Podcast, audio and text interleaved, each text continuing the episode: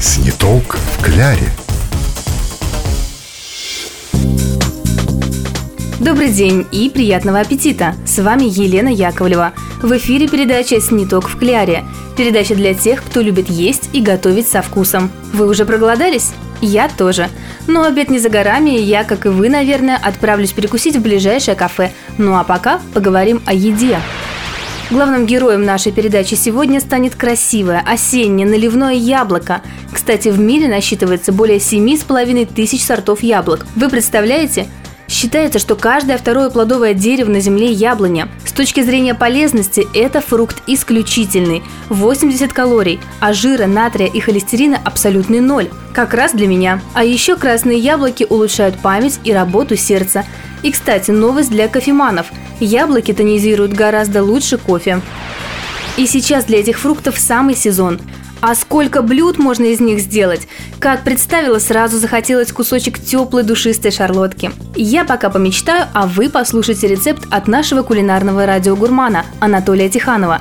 Сегодня он расскажет, как быстро и просто приготовить сладкое печеное псковское яблочко. Сниток в кляре – Добрый день, уважаемые радиослушатели! Я расскажу вам, как приготовить запеченное яблоко по-псковски. Возьмите крупное румяное яблоко, срежьте у него верх и выньте сердцевину.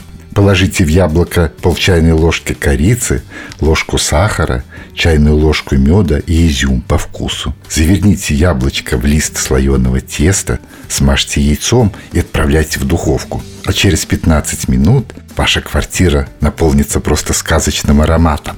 Вуаля! Псковское яблоко в тесте готово. Уверен, ваша вторая половина оценит такой десерт. Приятного аппетита! Ммм, как вкусно, прямо слюнки потекли. Ну что ж, я, как и обещала, на обед. А вам приятного аппетита и отличного дня. А рассказал, как приготовить запеченное яблоко по-псковски Анатолий Тиханов.